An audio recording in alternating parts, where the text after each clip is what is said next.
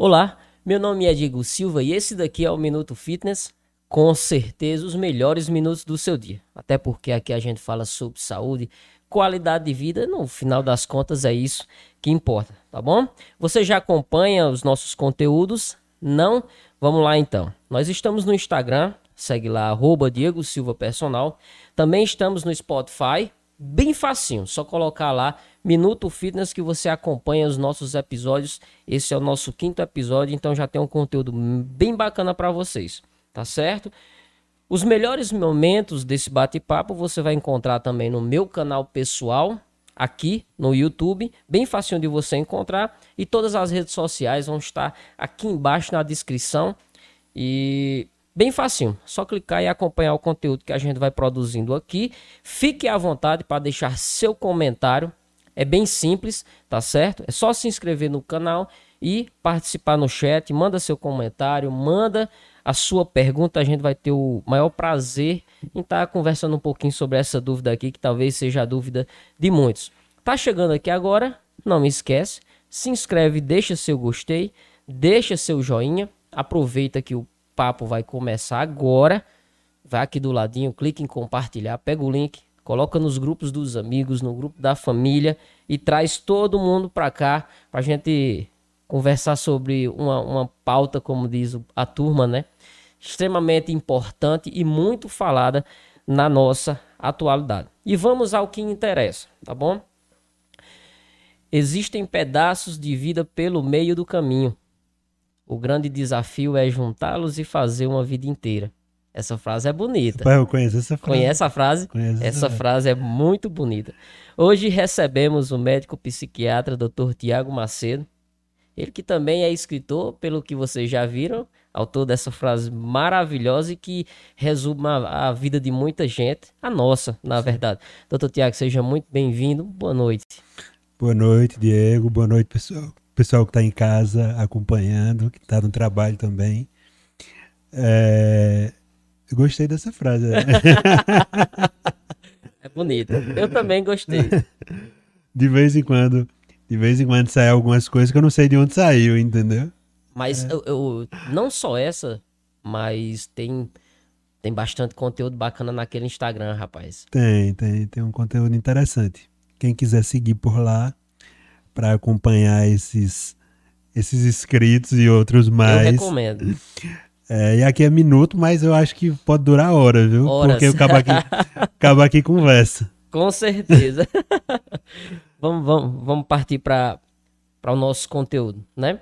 É, em junho de 2022, a Organização Mundial de Saúde, a OMS, divulgou sua maior revisão sobre saúde mental desde a virada do século, o trabalho detalha, detalha é, e fornece um, um, plano para governos acadêmicos, profissionais de saúde, sociedade civil e outros com a ambição de apoiar o mundo e de transformação da saúde mental de um modo geral. Só para o pessoal ter uma, uma noção de como isso é sério e muito complicado, em 2019, quase um bilhão de pessoas é, incluindo 14% dos adolescentes do mundo, viviam com algum tipo de transtorno mental.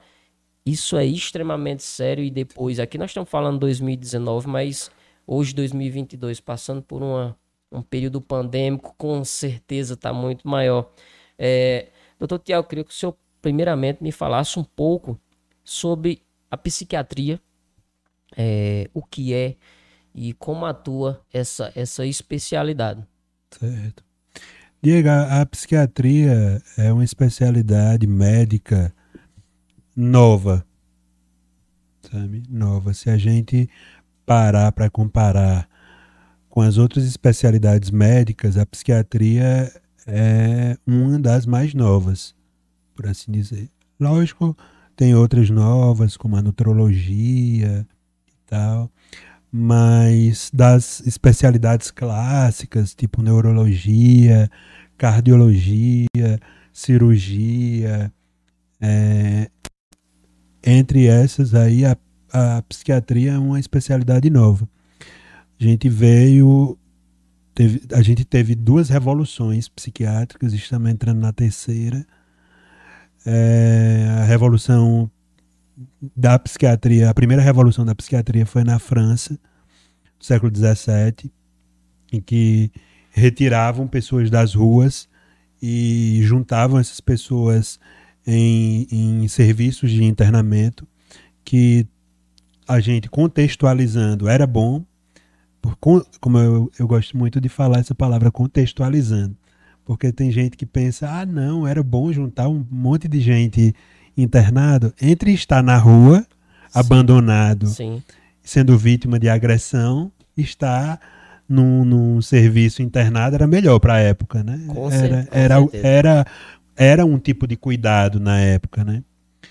É, depois a, a, segunda revolução psiquiátrica em, no século XX com, com Emil Kreplin que era um alemão é, o cara veio para revolucionar mesmo o diagnóstico em psiquiatria sabe?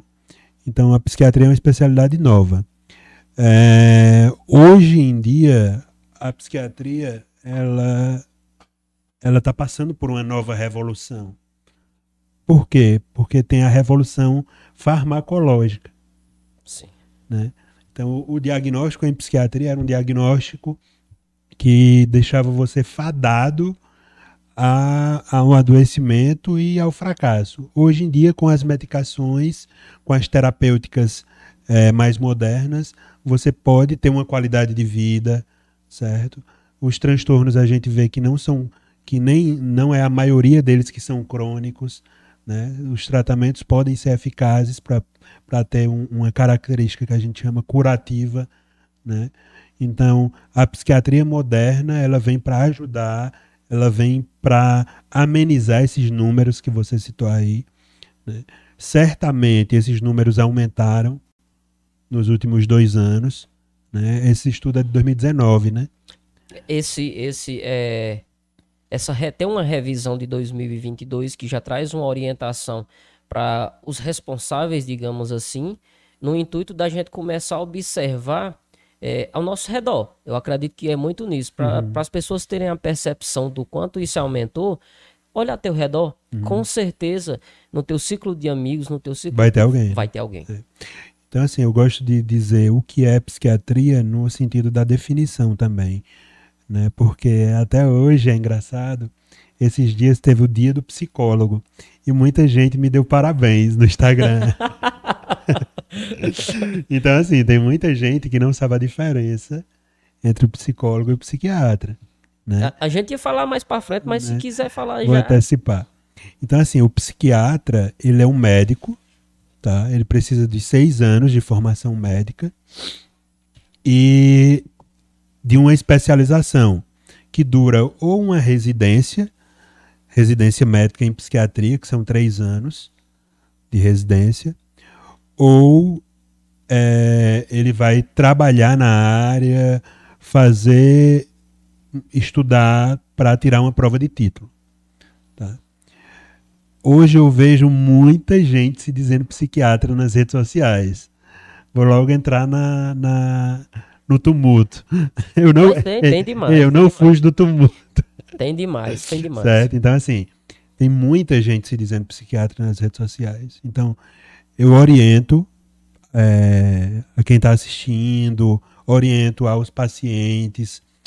É, você vai procurar um psiquiatra, você vai procurar um especialista é, médico, endocrinologista, cardiologista, procura o RQE, o Registro de Qualificação de Especialista.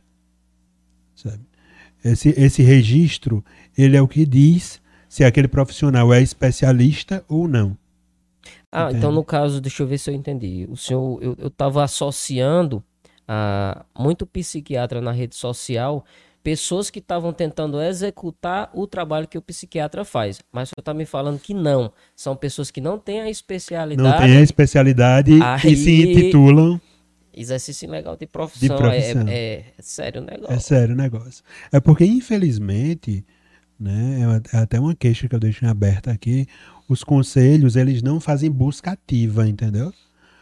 É, por exemplo, se você fez medicina e quer atuar como psiquiatra, você atua e diz que é psiquiatra E se eu não, se não tiver uma pessoa para te denunciar, vida que segue. Até um dia de gerar um pepino bem grande e, e quem sabe assim você ser denunciado. Sim. Então os conselhos, infelizmente, eles não atuam em busca ativa, né? Então o, o que eu, o que eu oriento para as pessoas é que elas sim procurem se o médico é especialista. E só vai ser especialista aquele que tiver registro de especialidade. Se tiver, só, é que... se tiver só o CRM, não adianta. Ah. Entendeu?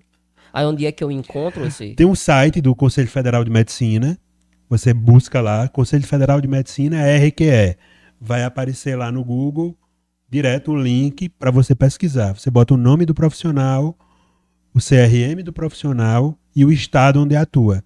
Aí vai aparecer a especialidade que ele tem com o registro de especialidade que ele tem. Só falta me dizer que do ladinho já tem um, o balãozinho para você fazer a denúncia. É, do ladinho, do lado tem a foto. Do lado tem a foto. Quando você entra lá no link do Conselho Federal de Medicina, é, do lado tem a foto e tem dizendo todas as especialidades que aquele profissional tem. Sabe? Oh. Então, assim. É, e o psicólogo, né? Falando da diferença, o psicólogo não um curso de psicologia, um curso de cinco anos, é, em que vai ajudar na, nas terapias, é, nas psicoterapias, com abordagens como TCC, como psicanálise, sabe? Então, vai utilizar-se da escuta do, do, do cliente é, e do trabalho psicoterápico para tratar o sofrimento psíquico. Né? O psiquiatra não, o psiquiatra ele vai usar medicação para tratar as doenças psiquiátricas que têm alterações neurobiológicas. São abordagens né? diferentes, diferentes. Que, que, que talvez para o leigo, é, que talvez para o leigo tenha um pouco de confusão no de começo. De confusão mas... no começo porque geralmente a confusão é porque os dois escutam muito. Justamente. Né? Por exemplo, você vai ao psiquiatra, a consulta você vai a um bom psiquiatra, a consulta é de uma hora mais ou menos certo? Então ele te escuta muito, te escuta bastante, porque ele precisa ele precisa de detalhes, de nuances para dar o diagnóstico, porque o diagnóstico psiquiátrico ele não tem exame. É isso. Tá? Ele não tem exame. Eu não posso solicitar um exame de imagem é, ou um exame laboratorial para diagnosticar depressão. Não tem, né? É, é a escuta e o refino do, do da, dessa escuta para observar os critérios certo? E dá o diagnóstico. Como o psicólogo também escuta bastante, né? É, as pessoas às vezes têm essa confusão, né? Mas não, são áreas que se complementam. E é, é, é, extremamente interessante a gente falar sobre isso, porque já traz uma luz ao pessoal de casa, até porque, e, e ver como é complexo.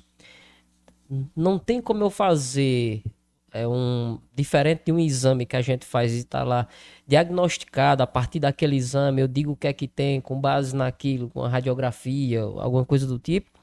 O psiquiatra não. Por isso você gosta tanto de contexto.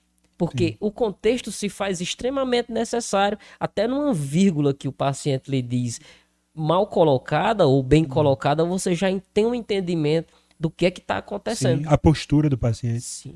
Né? como ele se comporta na Essa cadeira. Leitura é... é... A leitura corporal, sabe? Então, assim, é, é, tudo vale, tudo é válido, tudo é necessário dentro de uma consulta em psiquiatria. Por isso que a consulta, é, é eu digo, é, tenho colegas de outras especialidades, aí eu digo, rapaz, trabalhar como psiquiatra é cansativo. Eu acredito. Porque você fica dentro do, do consultório no, se você fizer só o consultório, você fica dentro do consultório de manhã até a noite, às vezes, como eu lhe mandei mensagem dizendo que ia atrasar e tal. Focado o tempo inteiro. Né? Então é 100% de. ou mais, se for possível, de concentração. E isso desgasta, isso desgasta. cansa o cérebro, entendeu? Então o cansaço mental é muito comum, a fadiga, o burnout em profissionais da psiquiatria, tá? porque é exaustivo, é uma rotina exaustiva. Né? O cérebro vai. Eu ia perguntar o porquê da escolha, mas antes de eu perguntar do, de entender o porquê da escolha pela psiquiatria, É, como- o que é que o senhor faz para poder lidar com essa, essa sobrecarga de informação e de dor? Porque ela não é tua, mas é, eu falo como, como um profissional da saúde que eu faço o máximo possível para estar ouvindo meus alunos também, e a gente já falou inclusive sobre isso aqui em outros episódios, que ouvir o nosso cliente, ouvir o nosso paciente é fundamental e é um diferencial para o profissional, mas você tem que saber também ouvir para não absorver. Uhum. Ouvir e deixar um pouco Como lá. é como me ensina aí como é que a gente faz isso? É, cara, assim, eu faço análise, né? Eu faço análise, eu faço terapia, né? Para tentar levar minhas angústias para lá, né? Porque o paciente não tem culpa Sim. da minha escolha, né? O Sim. paciente não tem culpa. A mulher não tem culpa, né? Então, assim, a gente não, não dá para sair descontando em todo mundo a, a- o cansaço, a fadiga, né? Mas eu acredito que a análise sempre me ajudou muito, né? Para deixar o, o, o cansaço um pouco fora do ambiente do consultório, fora, sabe? Tem algum outro, alguma outra É, ferramenta? aí- Não, atividade física é importante, né? Tava esperando. Essa eu Eu tava tô- esperando. Eu tô, eu tô um pouco gordinho, mas a atividade física é importante. Muito importante. É. A gente tem que ver, e, e é um tema que tem sido recorrente, a gente vê a atividade física como saúde de verdade, Sim. como o bem-estar. Às vezes fazer atividade física para poder fazer o restante das Uhum. coisas bem. Uhum. Aquele tanquinho é um extra. Sim. é um sim. bônus para quem tem mais Uhum. um pouco mais de possibilidade de se esforçar um pouco mais, tanto na- no exercício como na dieta. Uhum. Esse é o, o bônus. Mas o, a regra é você fazer o exercício físico para poder fazer o restante das coisas bem. Tá? Uhum. Gostei da deixa. Então, é, e ali você vai tentando encontrar um equilíbrio, Meditação, sabe? yoga, essas yoga, coisas. seu mindfulness, Esse eu não conheço. certo? É uma técnica de atenção plena, sabe? É muito estudado ultimamente para melhora da, da ansiedade, para melhora da, do pensamento acelerado. né? Esse, esse eu Então, não conheço. É, é, é meio que uma técnica de meditação, só que é, é uma técnica que se desenvolveu a partir de técnicas meditativas, entendeu? que legal. É, é técnica de atenção plena. Você está aqui e agora vivendo esse momento. Então, assim, eu estou aqui, vou beber água, eu pego esse copo, pego esse caneco com, com a atenção total nele, bebo água com a atenção total no, no, no, no gostinho, no, no, gelo, no gelo da água, entendeu? É, mas é um, é um, um, um trabalho, entendeu? Isso é, isso é todo um trabalho para você conseguir fazer isso. Né? Porque isso vai estimulando o cérebro, vai deixando o cérebro mais é, tranquilo, sabe? Vai, vai, vai deixando é, é, o cérebro mais focado na, na- no- nos seus comportamentos, nas, nas suas relações, sabe? Sem querer começar a entregar minhas alunas, mas eu só não vou falar nome, viu, mulherada? É, as meninas falam muito o seguinte: eu, eu adoro cadência. Especificamente falando, dentro do treino, eu acho que a cadência ela faz toda a diferença. E as meninas dizem: Meu Deus, hoje eu amanheci tão ansiosa pra fazer isso devagar, você tá me matando. Sim.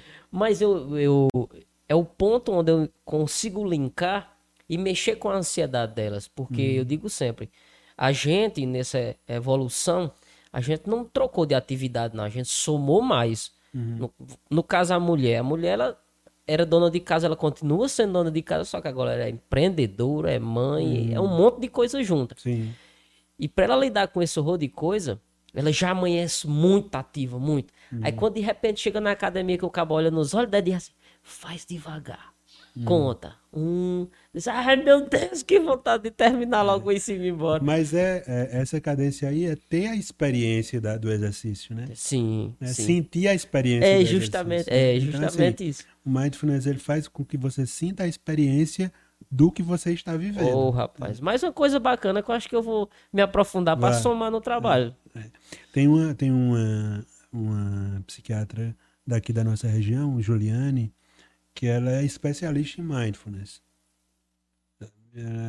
Ela estava inclusive nesse evento em São Paulo agora esse final de semana que a gente estava lá representando o Cariri. Ô, oh, rapaz, que coisa, que coisa bacana. É, é, então, assim, é uma, é uma técnica muito importante, a técnica de mindfulness. E por que da, da escolha da psiquiatria? A, a, pergunta, ela se constrói trazendo a, a, da experiência. A educação física, quando você termina, é uma coisa que deveria ter, era um direcionamento para o seu futuro. Sim. Eu termino a educação física, minha cabeça está explodindo de coisa. É escola, é academia, é praça, é funcional, é idoso, é criança, é natação, é handball. Então eu não sei exatamente ainda o que eu faço e eu acho que seria engrandecedor para a profissão um direcionamento à especialidade já saindo. Eu acho que isso era preciso. A medicina tem isso. Então, ou eu construí essa ideia antes de entrar, eu fui construindo para poder chegar a hora da escolha. Qual foi o que foi determinante? Na medicina, raramente alguém entra na medicina querendo fazer, querendo fazer psiquiatria. raramente. É, eu desconheço. Né, sabe? Então, assim, é um buraco negro a psiquiatria que você é sugado lá pra dentro. Você é sugado lá pra dentro. Você vai, vai olhando assim, aí quando não espera. eu...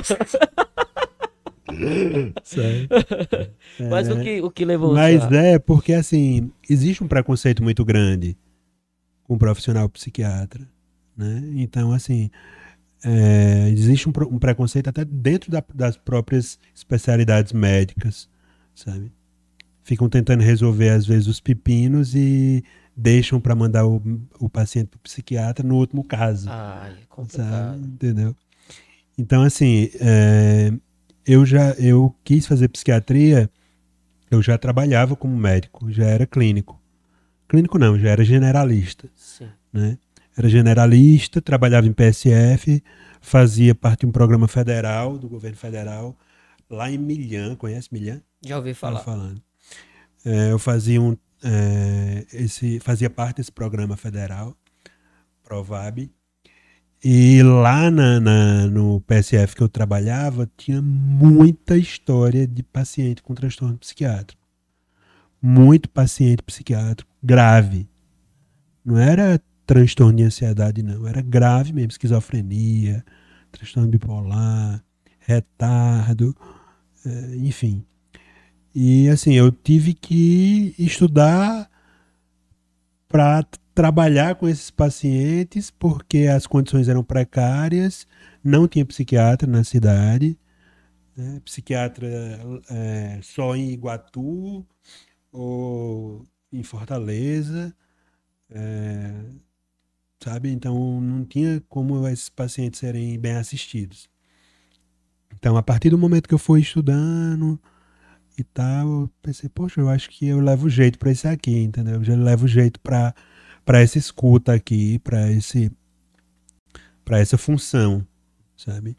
E para completar, né, assim, a história, é, minha avó tinha transtorno bipolar é, grave, transtorno bipolar tipo 1, minha avó tinha depressões. Para quem não sabe, transtorno bipolar é um transtorno de humor que tem fases de euforia, de mania é, e fases de depressão. É, minha avó viveu muitos anos tendo depressão e em duas fases de mania, né, que são que é o nome dado à euforia. Ela foi internada no antigo Santa Teresa, né, que era um manicômio que existia aqui na, na nossa região.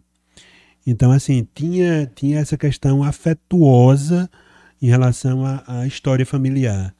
Né? Eu tinha uma origem é, de afeto com um paciente sim, sim. desse tipo, entendeu? Você já tinha algumas experiências. Experiência que... afetuosa com minha avó, que é, o paciente que tem transtorno bipolar, que é mal conduzido, é, é uma doença tão oxidante para o cérebro, tão inflamatória para o cérebro, que a evolução é uma evolução de, de demência.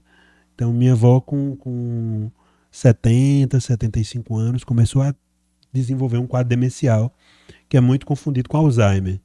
Sabe? A demência do paciente que tem transtorno bipolar é uma demência parecida com o paciente que tem Alzheimer. Né? Então minha avó evoluiu assim. E eu fui criado com ela. Né? Fui criado com ela. Acompanhando essa mudança. É, minha bisavó morreu vítima de suicídio. A mãe dela. Né? Para você ver aí a hereditariedade. Sim. Né? Porque as pessoas. A gente tem que entender a neurobiologia da coisa. Transtorno psiquiátrico não é só experiência de vida. Transtorno psiquiátrico é neurobiologia também. E neurobiologia a gente herda.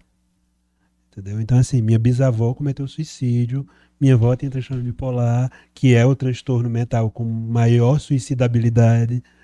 É, eu tinha tios é, e primos da, do lado do meu avô que também cometeram suicídio. Então, assim, eu tinha uma, uma raiz dentro da psiquiatria, entendeu? Então, então isso me, me levou também a fazer psiquiatria. O quanto é, o quanto essa hereditariedade ela pode influenciar para que eu ative esse, esse gene é, em mim? É, pois é, não dá para calcular. Né? Então, assim, é, seria eu, eu, uma das coisas que eu mais comparo o, o, com, a, com a psiquiatria, com os transtornos psiquiátricos, é o diabetes mellitus tipo 2. Né? O cara, você vai. É, tem quem nasce diabético, diabetes mellitus tipo 1, né? E tem quem desenvolva diabetes. Sim. Né? Então, você já deve ter ouvido alguém que diz desse jeito: Ah, que se dane, eu vou comer doce. Tem minha bisavó que morreu com 90 anos, comia doce e nunca teve nada. Já é, escuta essas, sim, essas ignorâncias. Né? Demais, né? demais. Que eu chamo isso de, de são ignorâncias, né? Que todos nós temos as nossas ignorâncias. Com né? certeza. É, então, assim, não dá para calcular. Se você expõe seu pâncreas a açúcar, como é que eu calculo o risco disso? Né? Ninguém para para pensar isso, né? Sim. Como é que eu calculo o risco disso? Eu estou expondo o pâncreas, não tem como eu cal calcular a reserva pancreática, a reserva de função pancreática. Como é que eu calculo? Não calculo. Ele vai se submetendo ao estresse do açúcar, do açúcar, do açúcar, do açúcar, até um dia que ele diz: Ah, não vou produzir mais insulina. Tá entendendo? Então, assim, o cérebro vai se submetendo ao estresse, ao estresse, ao estresse, ele tem uma, um funcionamento capenga, ele já tem um funcionamento que não é bom, os neurotransmissores não tra trabalham bem, as funções psíquicas já não são bem desenvolvidas por questões hereditárias, o cara já não faz atividade física, puxando a sardinha pro seu lado. Foi boa. Né? O cara já. O cara fuma, sabe? É, o cara bebe, o cara faz só coisa errada e tem uma genética de transtorno psiquiátrico. Então vai chegar um momento que a chave vira. E depois dela virar é complicado. E depois dela virar é complicado. Eu queria dar só uma. Colocar do meio ali. Queria dar só uma paradinha, tá bom? Para mandar uns, uns alôs. Uns alôs. Tá uns alôs pra turma que tá acompanhando aqui a gente. Minha aluna Juliane Ciomara, muito boa noite. Meu amigo Tibério Oliveira, Cícero Alves, é... Rivânia, Rivânia que chegou cedo aqui, viu? Rivânia, muito boa noite. Lano Silva. A Rivânia diz o seguinte: deveria ter uma tabela diferenciada na na remuneração, pois a consulta é mais demorada. Ela está falando, como a gente falou, que a consulta do psiquiatra é uma consulta mais demorada pela Sim. necessidade. Sim. Aí ela está dizendo que deveria ter uma, uma tabela Eu acho diferenciada. que no plano de saúde, ela quer dizer.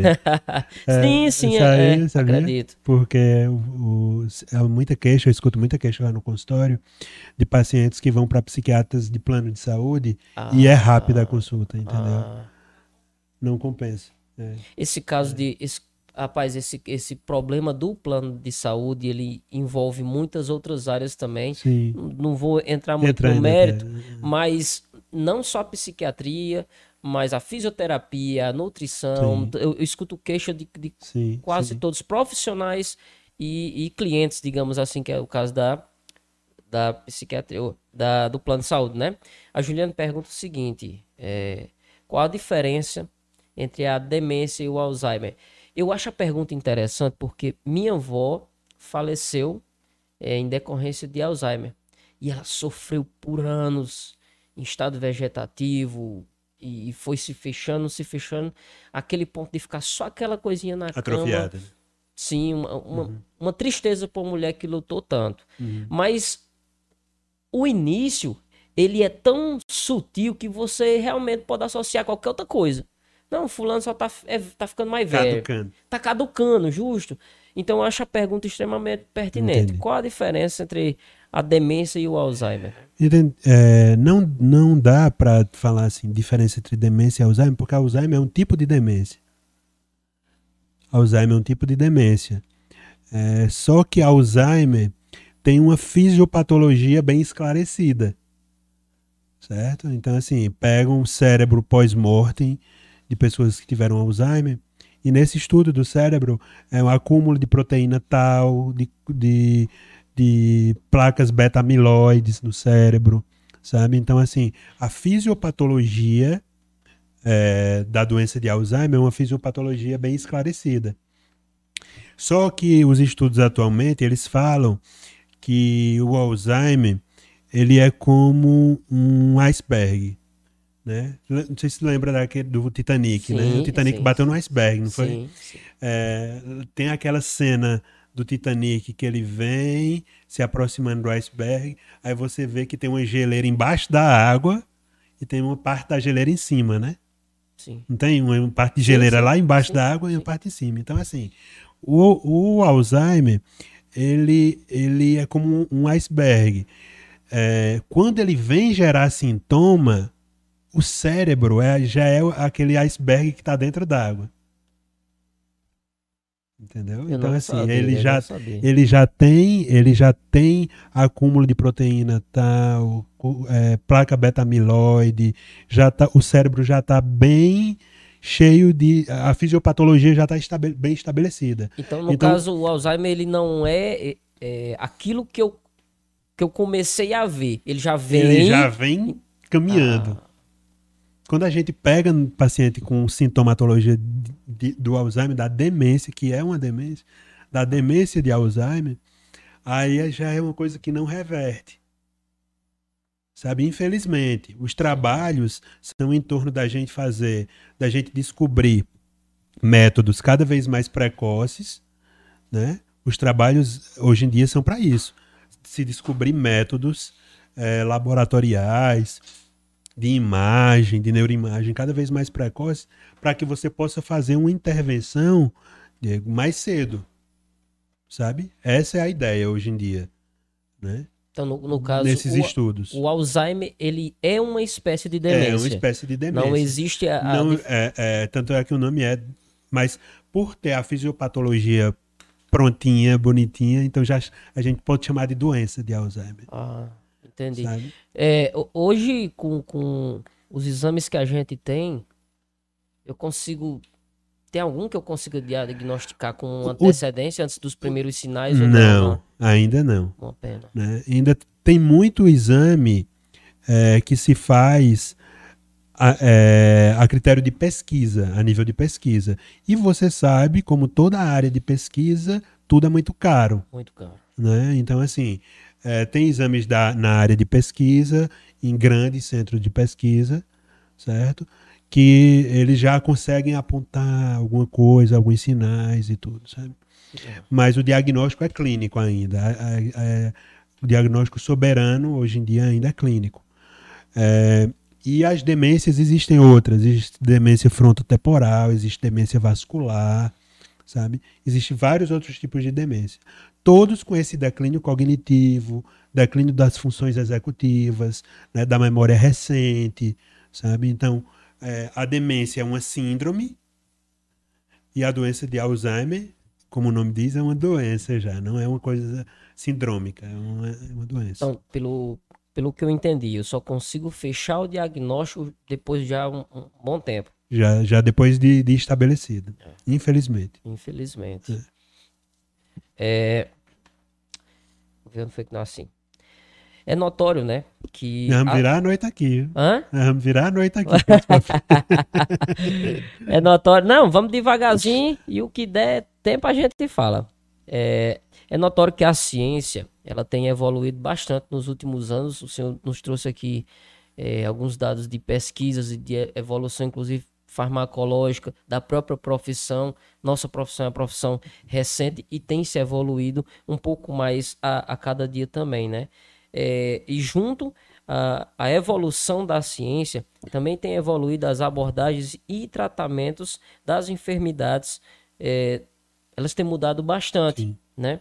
É, o senhor me falou que a profissão é uma profissão nova. O número de profissionais que escolhem essa especialidade também aumentou na hora da Aumentou. escolha. Aumentou. Aumentou bastante, consideravelmente.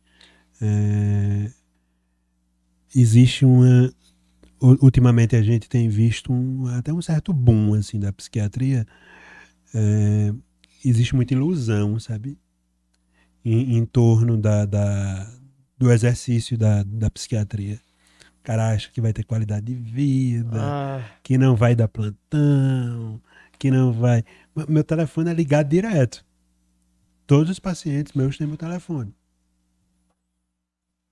E esse. e, a- eu, sei da, eu sei do senhor que a gente estava conversando antes, e eu já tinha escutado uma, uma história anterior sobre esse trabalho dentro da sociedade, esse Uhum. trabalho dentro da comunidade. Uhum. Mas vendo numa ótica, é, é, de um modo geral, esse profissional, ele tem sido mais inserido junto à comunidade, e a comunidade tem acesso com mais facilidade, e ou ainda continua É. com, com dificuldade ao acesso a esse serviço. Então, é muito. A remuneração não é boa no serviço público. Sabe? A remuneração não é boa. E, o- e o serviço público não consegue abarcar esse número de profissionais que tem entrado no mercado de trabalho. Entendeu? Então aí tem muita gente se aventurando no, no serviço privado, né? metendo a cara, Sim, Sabe? sim. é, porque o, o serviço público não, não remunera bem. As pessoas têm um certo preconceito em procurar o profissional, tanto o psicólogo como o psiquiatra. Ah, eu tô doido. Uhum. Você escuta isso com muita Direto. facilidade. É, direto. Mas é, hoje você vê televisão, internet, em todo canto se fala sobre saúde mental. Olimpíadas, É, né? sim, nas sim. Olimpíadas, Sim. no, no, no UFC. né? Muito É se fala aí. sobre isso hoje. Minha pergunta é: as pessoas têm procurado mais o profissional? Tem havido essa eh, essa quebra de preconceito e diz, rapaz, eu tô precisando de ajuda, deixa eu ir que é melhor. Tem É. mudado isso? Eu tô vendo que a família tem, tem escutado mais, é, sabe? No geral, né? Isso é, isso é a minha percepção. É, não é nenhum estudo, não. É, porque chega muito no consultório aqueles casos em que eu pergunto pro paciente: e aí, o que é que ele trouxe aqui? Sei não, foi minha mulher que me trouxe. É. sabe? Sei não, foi meu filho que me trouxe.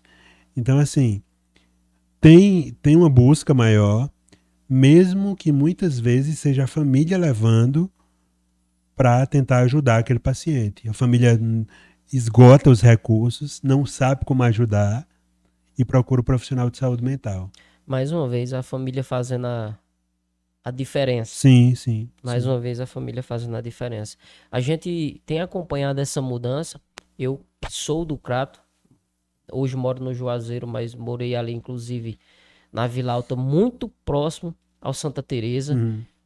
A gente brincava ali na frente e sempre teve esse, esse, é, esse olhar sobre o hospital, tanto que chamava o Hospital dos Doidos. Sim. Era como a gente chamava lá na comunidade, sim, chamava sim, assim. sim. É, dentro da percepção dessa, dessa transformação, dessa mudança, qual, qual é o correto a se chamar, já que hoje em dia a gente é muito apegado às nomenclaturas, inclusive às novas, que tem gente que se chateia. Você estava falando sobre rede social, é um problema grande quando se fala uma coisa errada. Ah, mudou, você não sabia?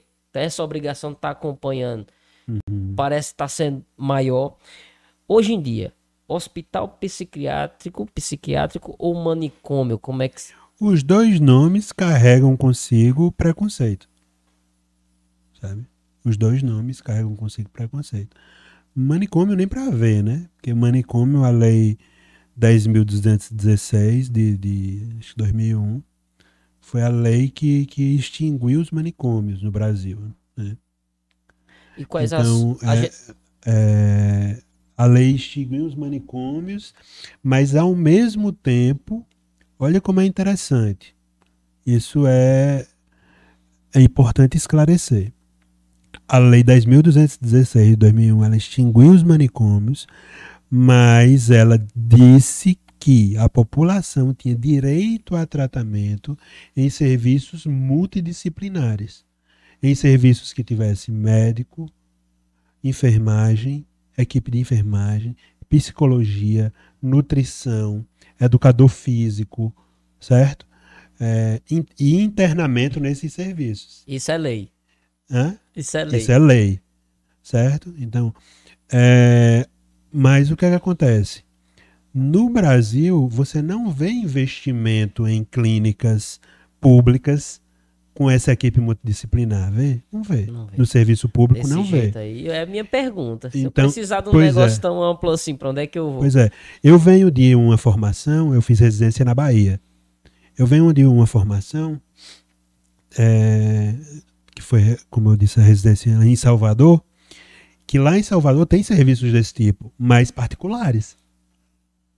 Sabe? Lá é chamado de clínica, não é chamado de hospital. Né? A gente tem uma tendência, né? Hoje volta a história da contextualização, né? Se a gente contextualizar, é, a gente vai ver que a palavra hospital dói nos ouvidos, parece, né? Palavra hospital, a palavra manicômio, né? É, então tem se usado muito esse eufemismo, eu digo esse eufemismo, chamado de clínica, mas é, é muito caro, Diego. É muito caro. Imagina você sustentar um serviço, você é empreendedor, sustentar um serviço em que você tem psiquiatras 24 horas. Os caras são médicos especializados, entendeu? Quem é que vai deixar seu consultório? Vou me colocar como um exemplo. Né? Eu vou deixar meu consultório, é, em que eu atendo manhã e tarde, em que eu tenho uma agenda bem comprometida, certo? Para dar plantão numa clínica, eu vou. É lei de mercado, eu vou cobrar compatível. Então o empregador, ele vai gastar. O empreendedor, ele vai gastar. Então tu é educador físico, personal, tu tem uma pasta de, de, de, de alunos, de clientes, em que tu tá, tá- já tá redondinho, já é referência e tal. Tu vai sair das academias onde tu é personal para ir para uma clínica de psiquiatria para trabalhar lá. Tu tem que ser bem remunerado Sim. entendeu? Então, assim, no Brasil ainda é fantasia. A Lei 10.216 né, ainda é fantasia no quesito de serviços desse tipo. E quando a gente fala em implantar, começa o moído na internet. Vai voltar o manicômio, vai não sei o quê.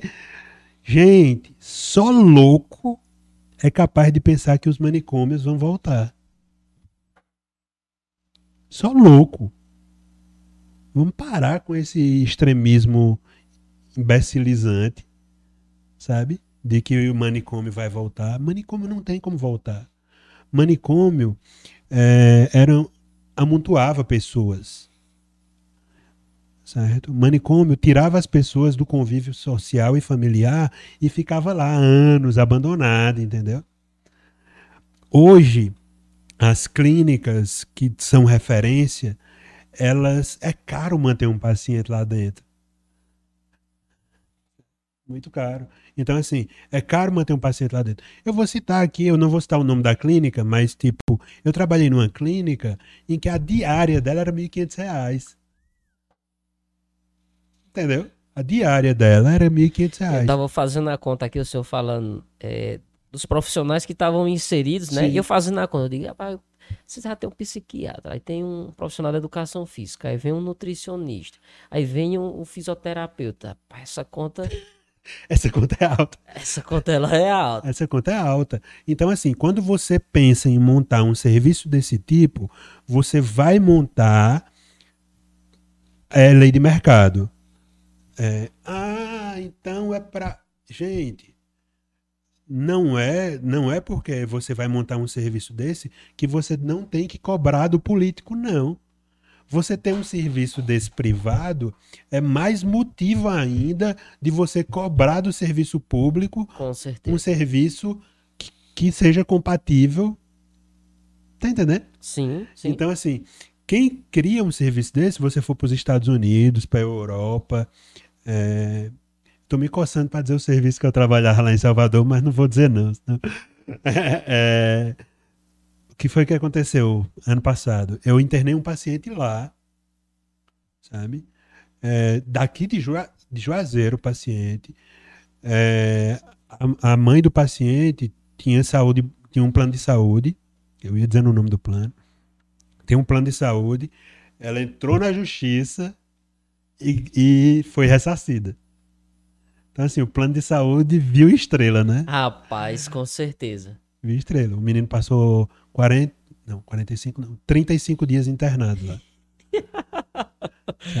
Mas, ó, é, se fosse para ser manicômio, eles iam segurar lá. Não. O internamento é para ser o mais breve possível. É reinserir socialmente. É tirar essa pessoa da psicose, é, que é um, é um tipo de, de, de quadro psiquiátrico que exige internamento. É, é distanciar essa pessoa da drogadicção, que às vezes a pessoa está destruindo tudo, patrimônio da família, se destruindo, né? Então, assim, é, você vai tirar a pessoa do sofrimento agudo, isso leva 15 a 30 dias. sabe? Não é como era lá no tempo da carrocinha que o povo diz. E eu acho assim, é só você dar uma, uma fácil pesquisada na internet e procurar sobre manicômios no Brasil que você vê que é um, é um contexto de... Ah, cara, parece centro de concentração aquilo. Sim, sim, Inclusive sim, tem, tem uma história no Brasil, eu não vou me lembrar agora exatamente, de uma coisa horrível. Nós temos um passado feio. Sombrio. também. Sombrio. É. Sabe? Então acho que o nome nem cabe mais. Nem- é... Não, não cabe mais. Só que o que é que acontece? É, é difícil vo- você trabalhar e você trazer é, evolução para as pessoas que ficam presas ao passado. Ficam só repetindo discursos políticos, levantando bandeiras e sem dizer, poxa, nós estamos em 2022. E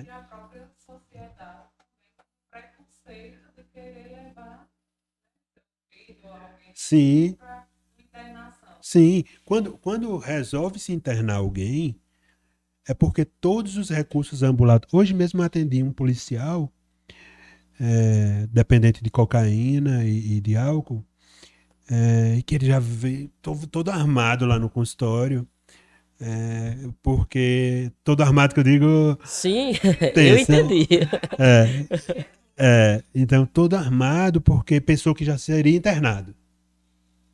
Eu disse, não, cara. Tu tá aqui fazendo tua primeira tentativa de tratamento. Então, quando você tenta tratar, quando você esgota todas as possibilidades de tratamento ambulatorial, só aí é que você tenta um tratamento intensivo, com internamento. Entende? Entendo. Então, assim, as pessoas pre- precisam escutar propostas, as pessoas precisam entender qual é o contexto de 2022, né? A gente, a gente precisa... Vai na Itália. A Itália é o berço da luta antimanicomial. Certo? E a Itália interna hoje em dia. A Itália tem serviços de internamento.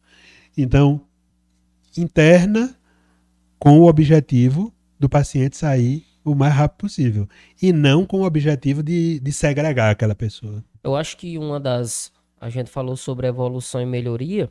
Acho que uma, uma das evoluções foram dos fármacos Eu acho que no Pronto, intuito, você- de, no intuito de, de melhorando um fármaco, eu, eu dou uma oportunidade a mais dessa pessoa tentar antes de ser internada, que eu acho que é o medo de muitos deles. Sim, Nesse sentido, eu queria que o senhor falasse um pouquinho sobre essa evolução, sobre essa evolução, do- né?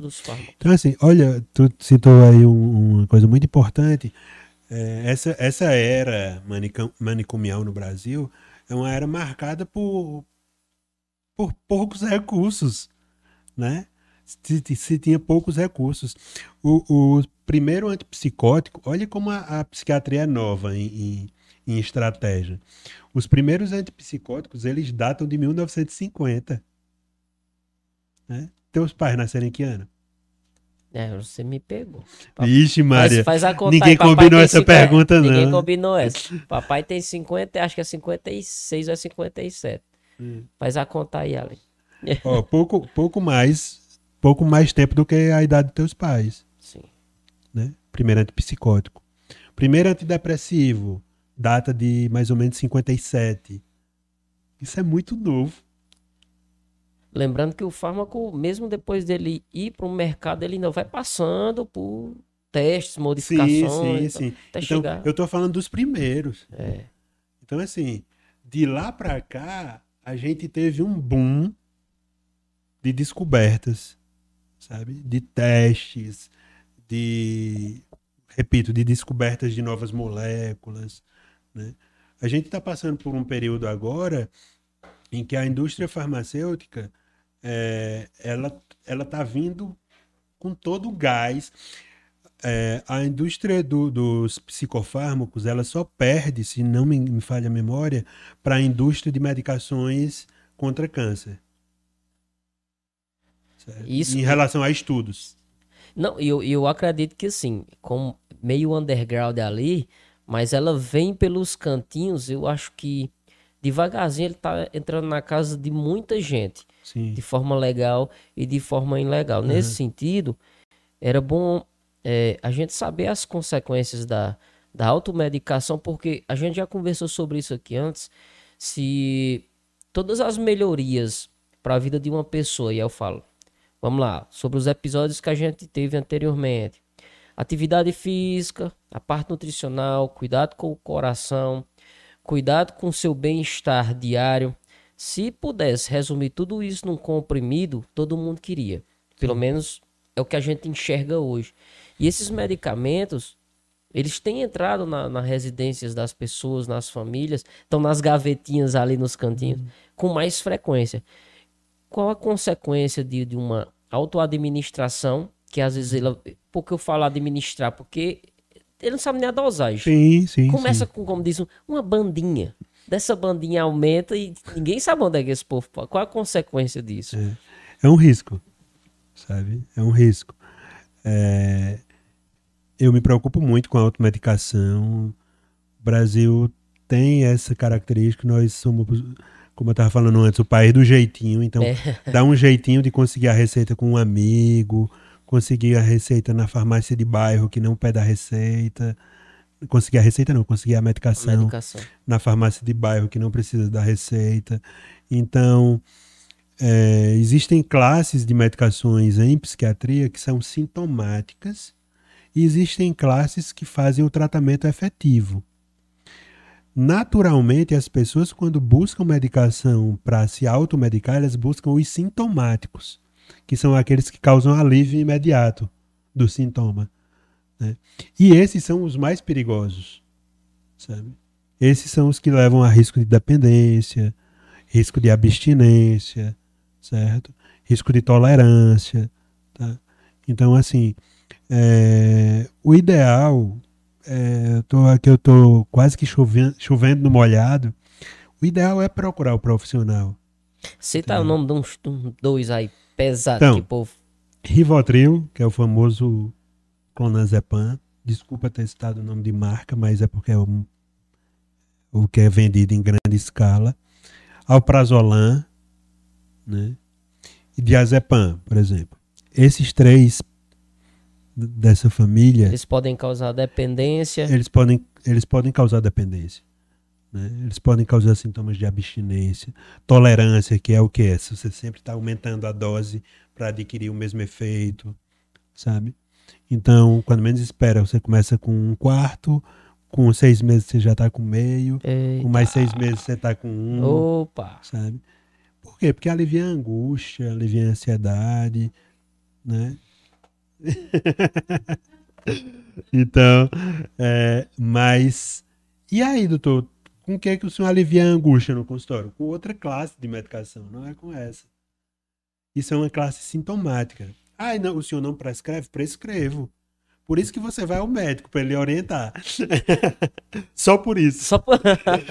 e você vê que é. É, um, é um ciclo vicioso que não acaba, porque a dependência e a abstinência, elas vão te deixar presos naquilo Preso ali. aquilo ali. Porque eu tô tomando, aí chega uma hora que eu disse, rapaz, eu vou parar. Aí eu sinto Aí o sofrimento aumenta. Aí eu vou e volto pra ele. É, é, é. Aí é a hora que eu vou dizer, rapaz, eu vou procurar o profissional. Chega É. lá com um problema desse, Desse tamanho. É. Então, assim, a gente prescreve, prescreve. Eu, eu- eu- é uma frase feita minha lá no consultório. Eu digo, ó, essa medicação aqui tem dia para começar e dia para terminar. Faço um bicho de sete cabeças, sabe? Mostro o, o, o risco e o benefício, certo? E, e faço de tudo para criar um vínculo com o paciente É importante. para ele entender que o que eu estou fazendo não é terrorismo, que o Sim. que eu estou fazendo é psicoeducação. E, e da mesma forma, é, as pessoas que têm, eu acredito que tenham bastante também. Eu, eu sou uma delas que tem rejeição a esse tipo de medicação. Uhum. Eu, se for para dor de cabeça, dor muscular, essas coisas, eu não tenho nenhum problema com isso. Mas mexeu com minha cabeça ou me tornou dependente de alguma forma, eu tenho um pavor desse tipo de coisa. Sim. Tanto que é, a gente conversando antes sobre questão de, de, de compulsões e vícios, eu acho que isso aprisiona demais as pessoas, seja o álcool, seja a maconha, seja a própria comida dentro da, da compulsão. Isso te torna dependente de alguma forma. E dessa, desse mesmo jeito, as medicações, como o senhor acabou de falar, também aprisionam a gente, algumas quando mal utilizadas, enfim. Eu tenho um certo, uma certa rejeição a isso. E acredito que alguns pacientes, quando o senhor chega e diz assim, olha, vamos tomar isso aqui, isso aqui por tanto tempo, e ele começa a enxergar, rapaz, eu vou passar minha seis meses, um ano dependendo disso aqui. Eu não vou fazer, não. Aí eu tomo o, o, o comecinho, que é o mal, quando dá amenizada no sintoma, não no problema lá no final da linha, eu paro. Aí eu fico nessa. Uhum. Tem algum problema ta- também? Eu, eu sei que tem, mas o que você faz? Uhum. Botar o terror, como senhor disse, né? Pois é, então assim, sempre que, que o paciente vai ao consultório, ele é orientado, né, ao, ao final da consulta, a parte de orientação sobre a prescrição, né? Então, é nesse momento que ele vai saber qual é a medicação que trata e qual é a medicação que é só sintomática. Ah, Entendeu? Então, assim, tem medicações que tratam e tem medicações sintomáticas. Eu não posso deixar, é covardia demais da minha parte, deixar um paciente que tem transtorno de pânico sentindo sintomas até o dia que o antidepressivo faz efeito, que são quatro a seis semanas. ah e é. É, Rapaz. entendeu? Então, assim, nesse período eu não posso aliviar o sofrimento dele. Eu já vi. Eu tenho, eu é. tenho, eu tenho a, a, a chave para aliviar o sofrimento dele hoje já. E tenho a chave para tratar o quadro dele. Só que essa chave para tratar o quadro dele só vai se encaixar em quatro a seis semanas. Então, assim, eu vou ser mas, é, sádico, né? sadomasoquista ali, tá, tá querendo que ele sofra durante seis semanas? Não. E aguente, Eu- né? eu- não, é, daqui a seis semanas você fácil. vai ver. Não tem que. Não tem Dos que... coros dos Não, outros é fácil. é. Então, assim, é, vamos lá. Vou te ensinar a usar uma medicação que por seis semanas vai aliviar teu sofrimento. Em seis semanas, essa medicação você vai iniciar e vai tirar.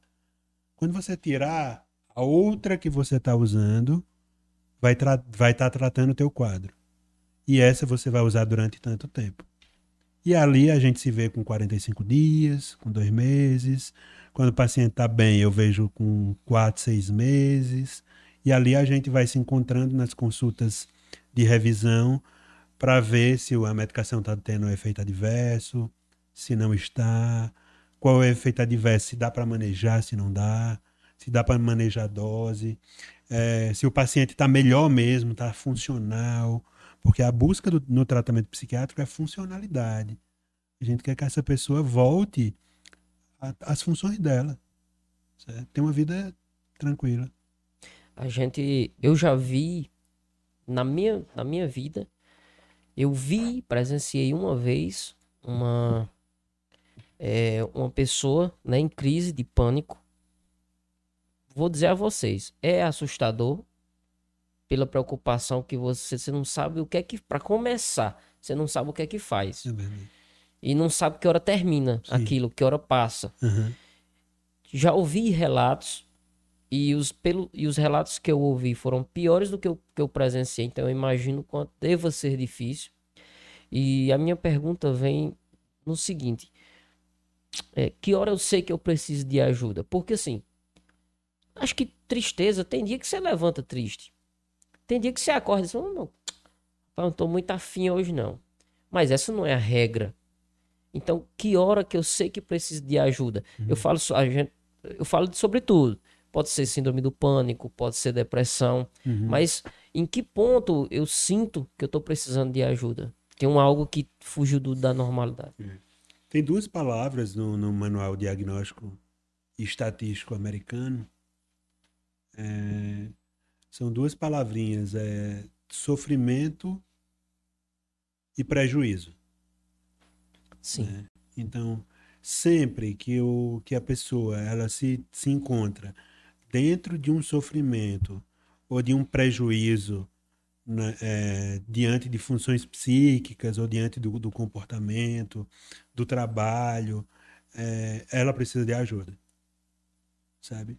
Por quê? Porque se eu tentar dizer aqui, relatar os sintomas de todos os diagnósticos de, de, de saúde mental, eu não vou conseguir listar.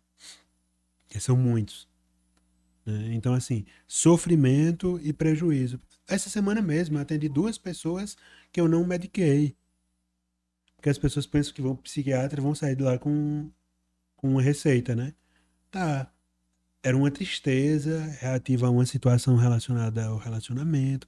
O cara tava triste, tinha terminado um namoro, era recente e tal. É, É, normal, é, meu querido. é, sabe? muito- Então, é, poxa, vamos, vamos psicólogo, né? Minha orientação para ele, vamos psicólogo, vamos tentar fazer um, um, um ciclo aí de 12 sessões de terapia, sabe? É, no, ao final dessas 12 sessões, você volta aqui, me diz como é que tá. É, é ser ponderado, entendeu? O profissional precisa ser ponderado também, sabe? Porque prescrever é o mais fácil Sim.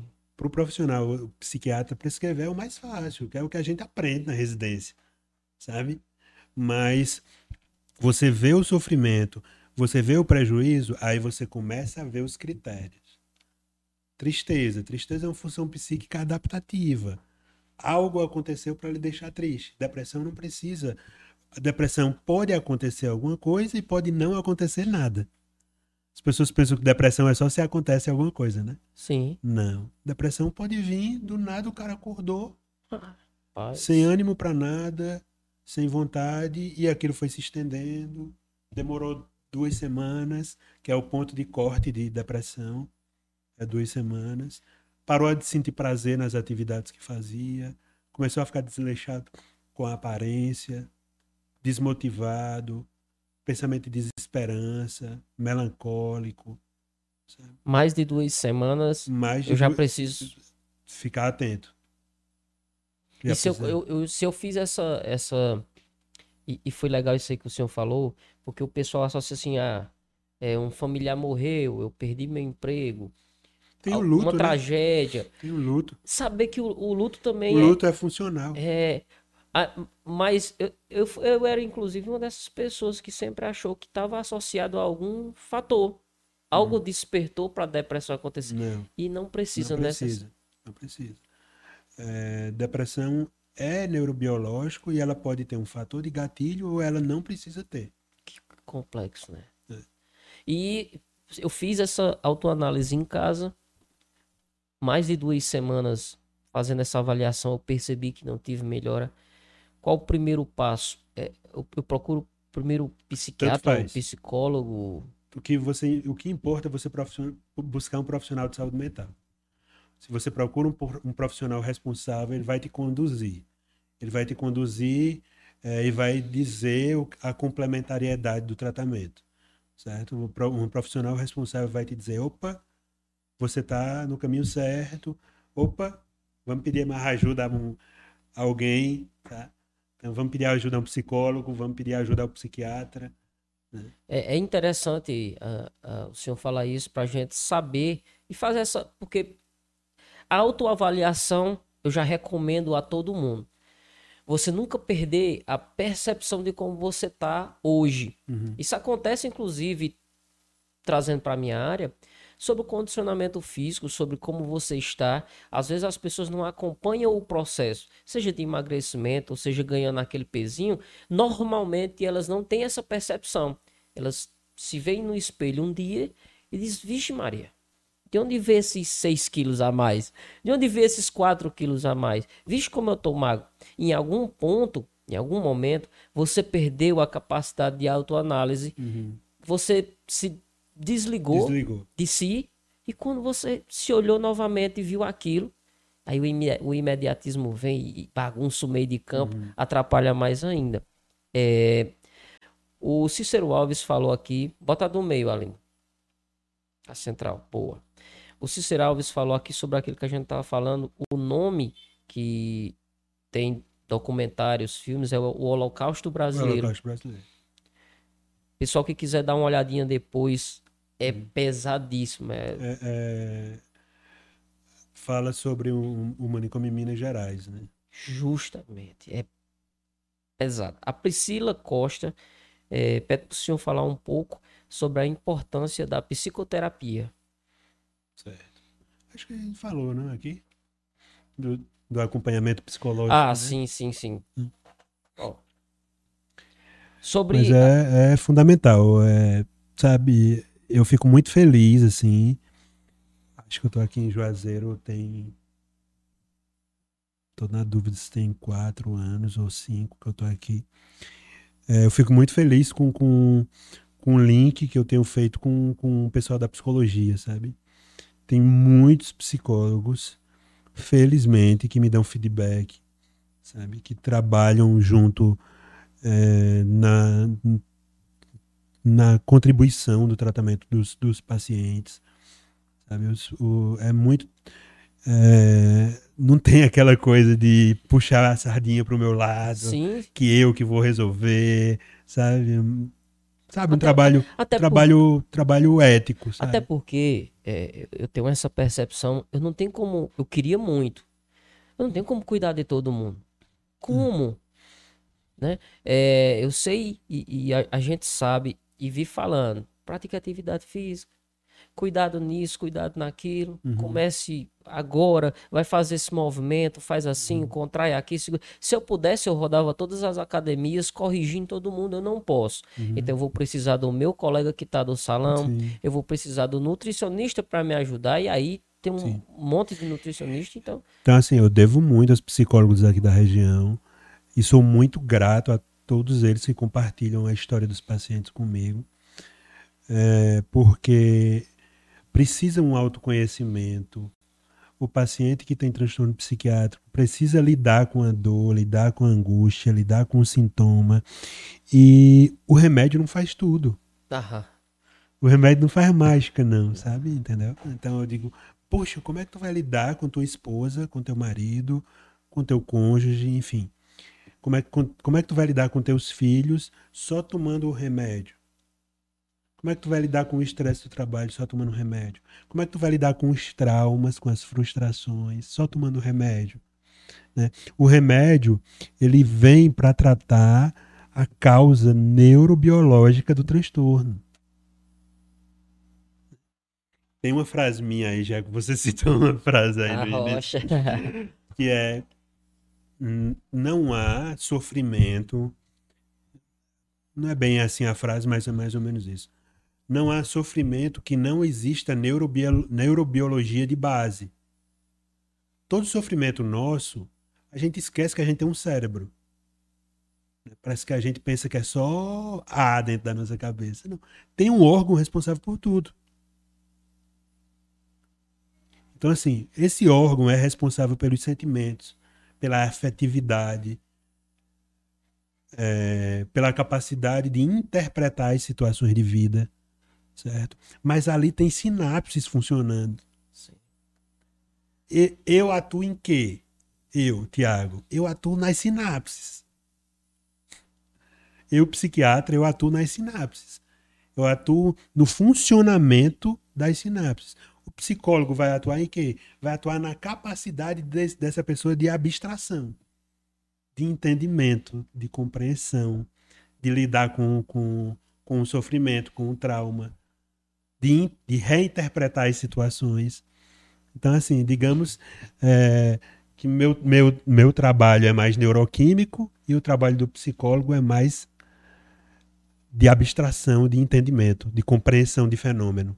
Preparando essa pessoa para lidar com, a, com o dia a dia dela. Sim, sim. É, é, o senhor falou sobre a, a gente conseguir conduzir a vida. Tem pessoas que vivem com depressão e ansiedade a vida inteira, praticamente. sim.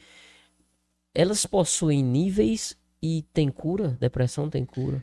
Então, existe, existe estatística que fala que a depressão ela pode ser episódio único. Tá? Ela pode sim ser episódio único. Trata e nunca mais tem. Se eu não me engano, 50% dos episódios depressivos não se repetem. Você tem um episódio na vida, trata e vida que segue. Sabe? Então, sempre que um episódio depressivo ele se repete, maior a chance dele se cronificar. Entendeu? Aí é aí onde entra o tratamento.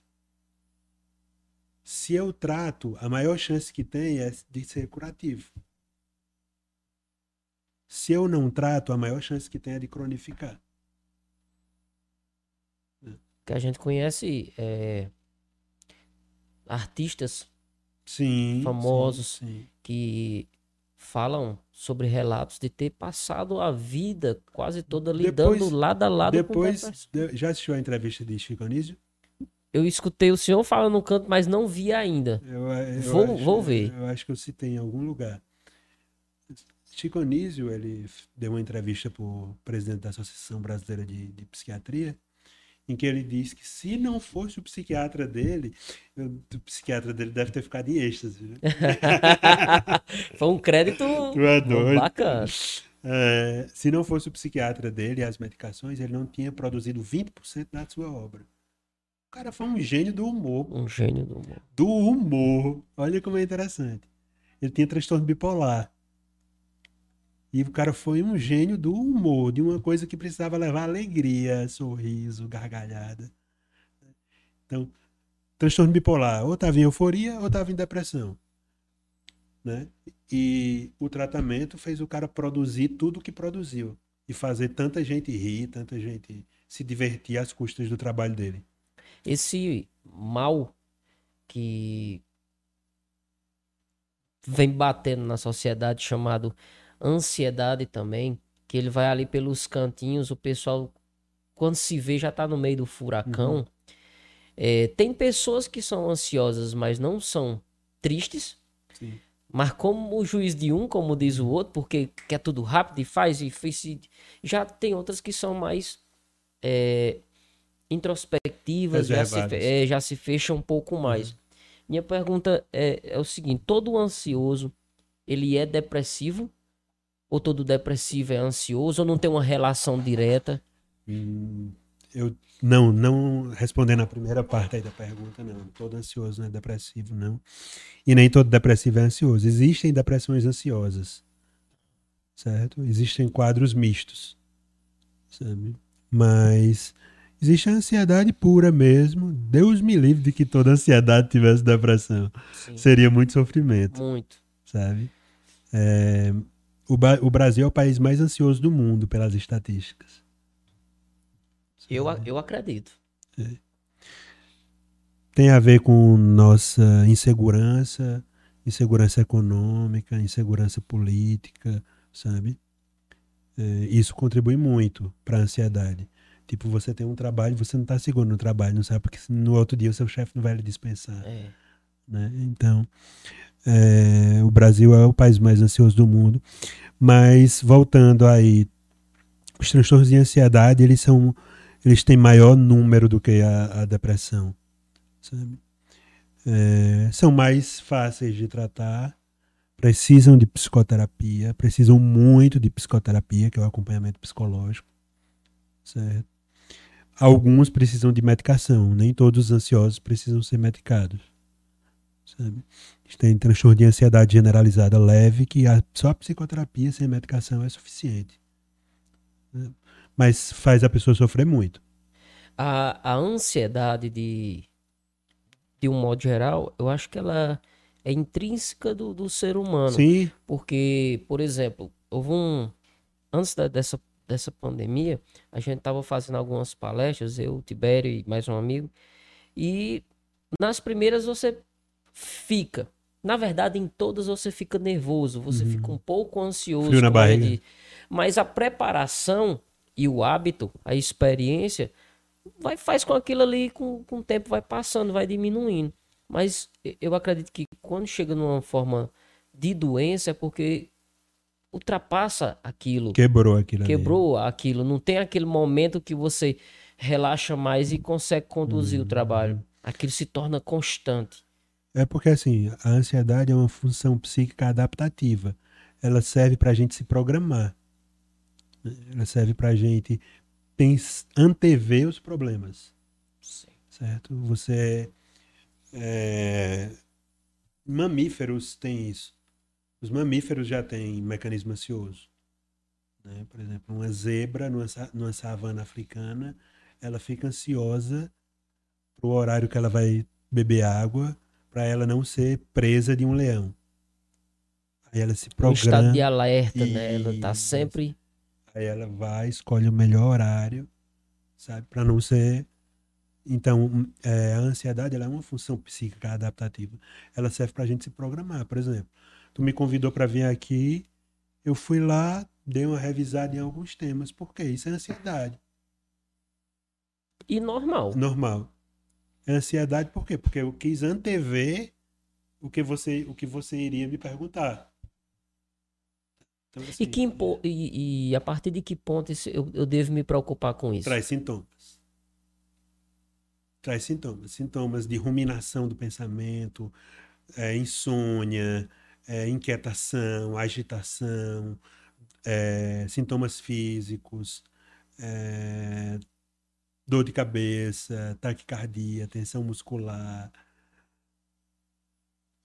palpitação, mãos frias, sudorese. Às vezes eu tenho um amigo dor de barriga, sabe? Então, assim, a- o transtorno de ansiedade generalizada, ele é floreado de sintomas. A ansiedade funcional, tá, eu vou antever alguma coisa, eu vou pensar antes no que pode acontecer, vou me preparar, mas não, não gera sofrimento. As duas palavrinhas que eu falei, né? Prejuízo e sofrimento. A ansiedade funcional, ela não gera nem prejuízo, nem sofrimento. Então, Essas levem duas- pra vida essas, essa- É. essas duas palavrinhas aí pra estar fazendo essas análises É. diárias, né? Sim, não, não gera ansiedade funcional, não gera prejuízo, não gera sofrimento. Você a tem e você vida que segue. Transtorno de ansiedade, ele trava a sua vida. Você tá longe do microfone, nem sei se tá- Não, mas ficou, acho que ficou legal. É, já falamos sobre os fármacos. Pra gente fechar, eu o convidei povo os- já deve estar dormindo. né? de jeito nenhum. Pode ter certeza que não. Dez. Desporta, despe... Agora que começa a ficar bom, quando eu pensei em convidar o senhor para aqui pra gente falar um pouco sobre saúde mental, foi justamente dentro desse contexto que a gente vinha aqui no, no nosso Minuto Fitness, porque todos os profissionais falaram sobre saúde mental. Então havia necessidade da gente criar uma base para depois a gente começar a se aprofundar em alguns temas. Já está convidado de novo para uma próxima vez, que nós somos bons de conversa, para a gente começar a se aprofundar especificamente em cada um. Mas havia essa necessidade da gente criar uma base. Para quem está assistindo, ter um, um entendimento Uhum. do que vai se Tem uma introdução, né? Justamente.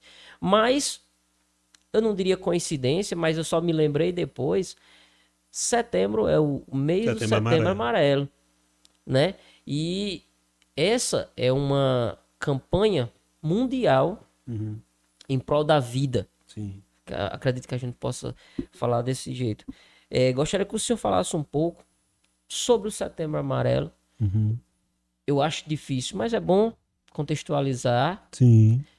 quando começou, qual o sentido disso, Uhum. e depois a gente vai aprofundando.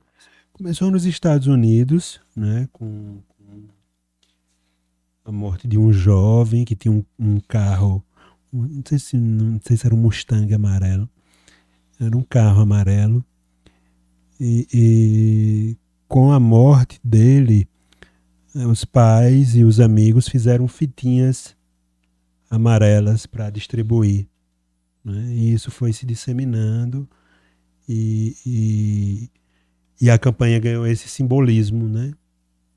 Ganhou esse simbolismo espalhado pelo mundo inteiro. né?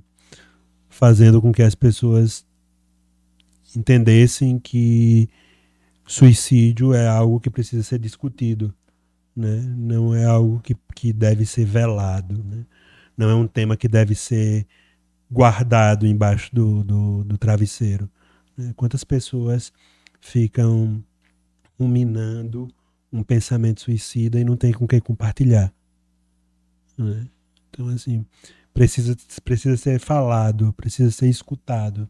né? A pessoa que pensa em suicídio, a pessoa que pensa em tirar a própria vida, ela, ela precisa de uma escuta qualificada.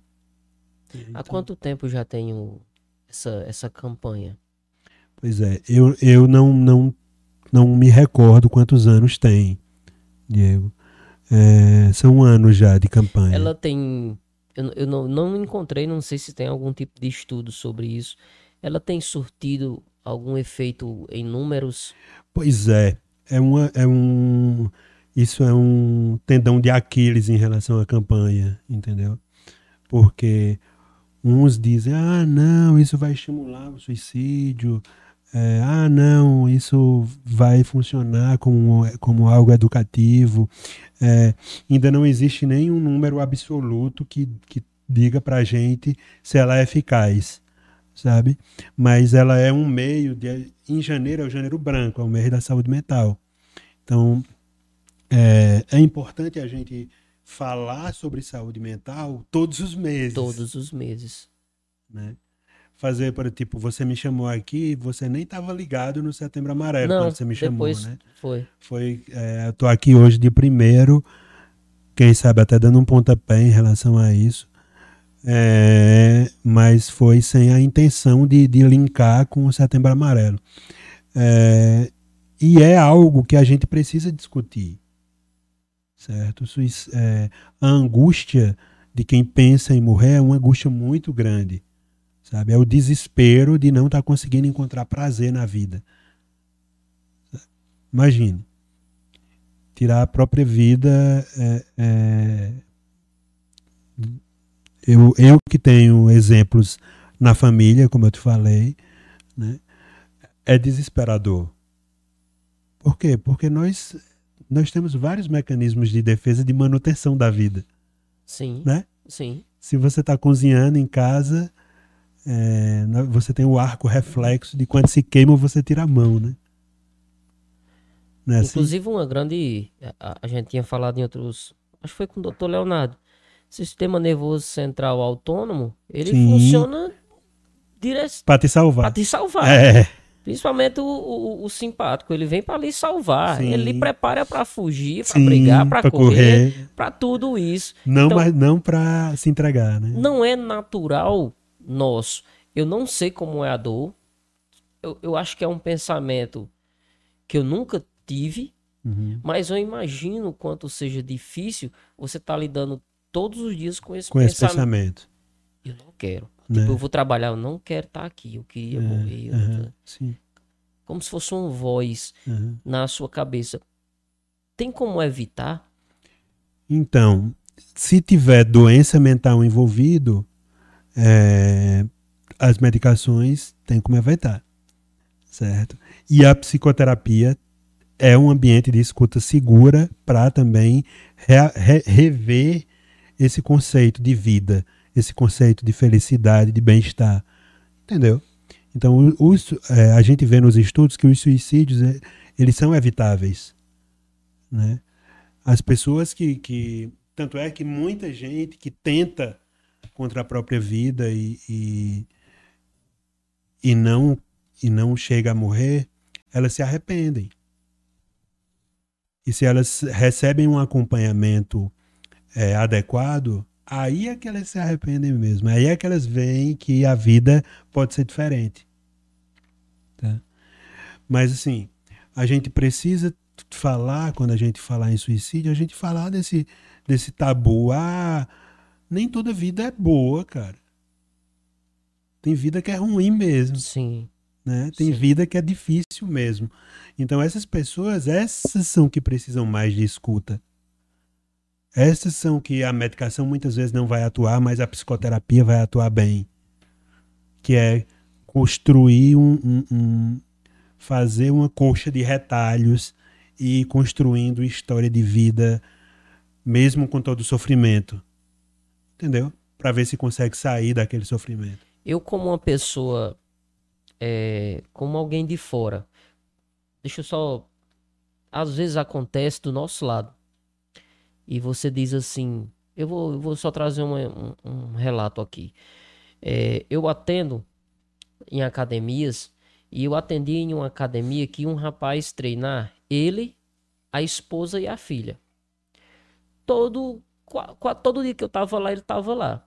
Eu cheguei pra atender numa segunda. E, e assim, normal, ele brincava, ele ia treinar, reclamava que eu acho que tá no pacote. Quando você assina o contrato, assina a academia, tem que reclamar. E brincava e reclamava e com a esposa, mas sempre muito alegre. Eu cheguei uma segunda-feira, tava um clima horrível na academia. Eu não entendi bem e como era segunda, eu nem senti muita falta. Mas aí veio a terça, veio a quarta. Na quinta-feira, eu perguntei a um dos meninos, rapaz, aquele, aquele rapaz que vem, não vem mais, vocês não tá sabendo não. A família saiu no domingo pra festividade, ele ficou em casa só e Cometeu suicídio. cometeu suicídio. Como? Ninguém sabe. A família diz que ele não demonstrava. Aqui ninguém percebia. Minha pergunta é: eu consigo identificar de alguma forma alguém que está do meu lado? Eu tenho como evitar isso? É. Ou É não? É algo. difícil. é, é difícil, sabe, falar se, se você vai conseguir identificar quando a pessoa é alguém que é trancada, sabe? Que guarda os sentimentos às, às sete chaves. O mais importante é a gente ter empatia com quem está ao nosso redor, para que as pessoas consigam se sentir seguras em falar, É, sim. sabe? Porque às vezes o outro não fala porque não se sente seguro em falar. Poxa, eu vou falar que eu, que eu penso em cometer suicídio, vão achar que eu sou um fracassado, Sim. sabe? Então, assim, a empatia é fundamental né, para escutar o sofrimento alheio.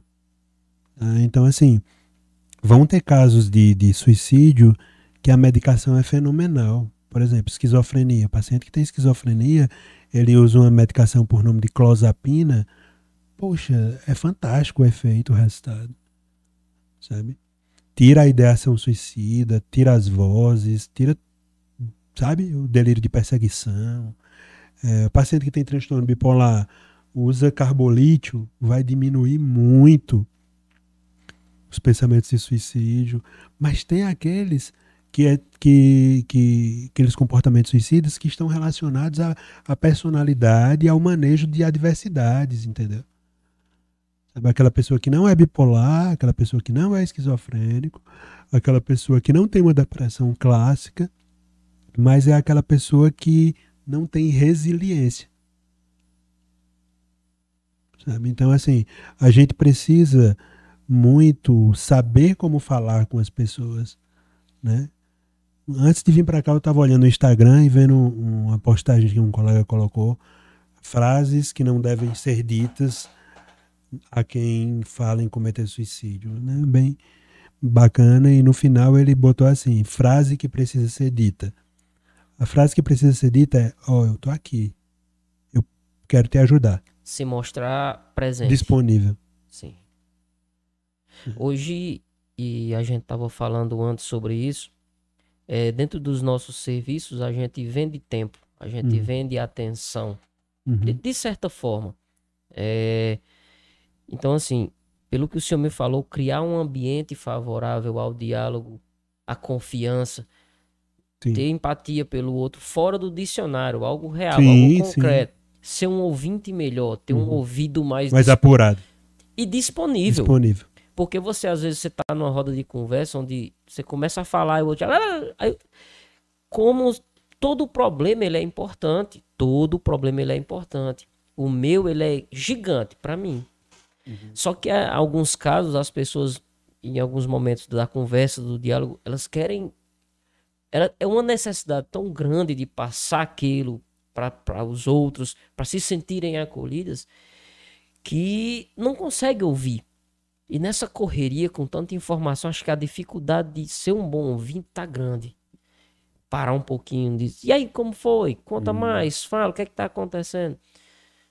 Dentro do meu trabalho, eu preciso fazer isso quase que diariamente.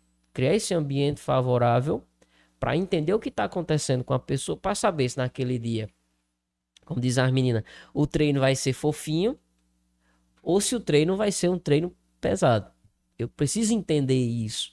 Então, criar esse ambiente, eu acho a ideia fenomenal para isso aí.